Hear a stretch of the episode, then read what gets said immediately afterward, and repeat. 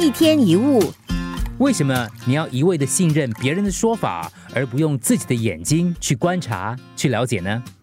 这是伽利略问的一个问题。我们常常对习以为常的事会失去判断力，甚至积非成是。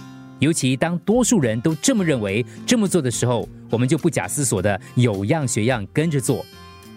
就拿社会上很多的礼仪、传统习俗、禁忌或成规来说吧，我们很少问他们是从哪里来的，也不怎么花时间去评断这些观念、这些行为。我们甚至忽略了把这些想法传递给我们的人，他们可能也是非理性的从他们近亲的人那里学来的。他们也是一知半解，知其然而不知其所以然。有一个故事，一个年轻的新娘替她的新婚夫婿煮一块火腿，她就先把火腿的两头切掉，然后放进锅里面去。她的丈夫就问她说：“哎，为什么这么做？”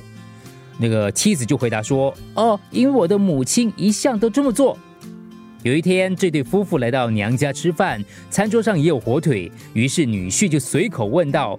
为什么要把火腿的两边切掉？这个时候呢，这个岳母就耸耸肩膀说：“呃，我也不知道，我妈妈一向都这么做。”最后，他又去问他太太的祖母，为什么总是先把火腿的两头切掉，然后再下锅烹煮？祖母笑着回答说：“啊，因为我的锅子太小了。”就因为别人都这么做。所以你也是不问原因、理由，死守着不合时宜的教规，墨守成规，就这样一直传传传。这么做不是太盲从、太无知了吗？对人对事都一样，为什么你要一味的信任别人的说法，不用自己的眼睛去观察、去了解呢？一天一物。